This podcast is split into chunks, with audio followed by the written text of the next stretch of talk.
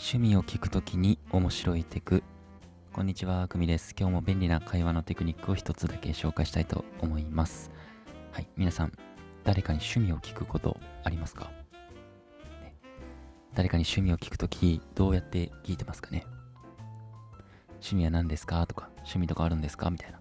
まあ普通にねあのこんな風に聞いてる方はぜひ最後までお付き合いください。はい。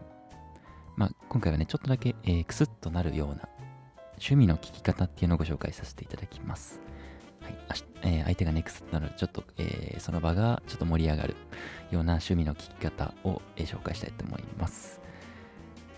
まあ、さっき言った趣味は何ですかとか、趣味はあるんですかでも全然大丈夫なんですけど、まあ、ちょっとそれに飽きたとかね、えーちょっと今この子わ笑わせたいなみたいな、えーそんな場面があったらよかったら使ってみてください。はい、えーそんな感じで今日もね、え5分以内で終わると思うので、よかったら最後まで聞いてください。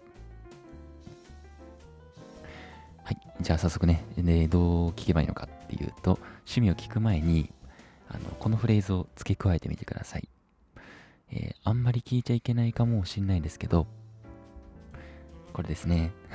あんまり聞いちゃいけないかもしれないですけど、さあ、具体的にどんな感じかっていうと、まあ具体的にといっても、えーこのまま使っても,、えーもらって構いません。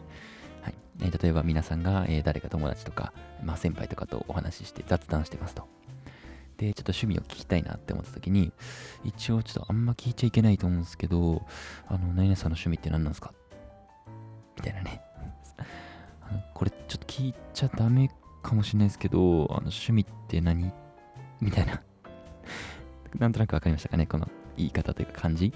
あの、まあ言い方はね、それぞれあの皆さんが、えーやってもらって、えー自分なりのやり方でやっていただいていいんですけど、えー、なんとなく分かったと思います。この聞いちゃダメ感を出してみるっていうことですよね。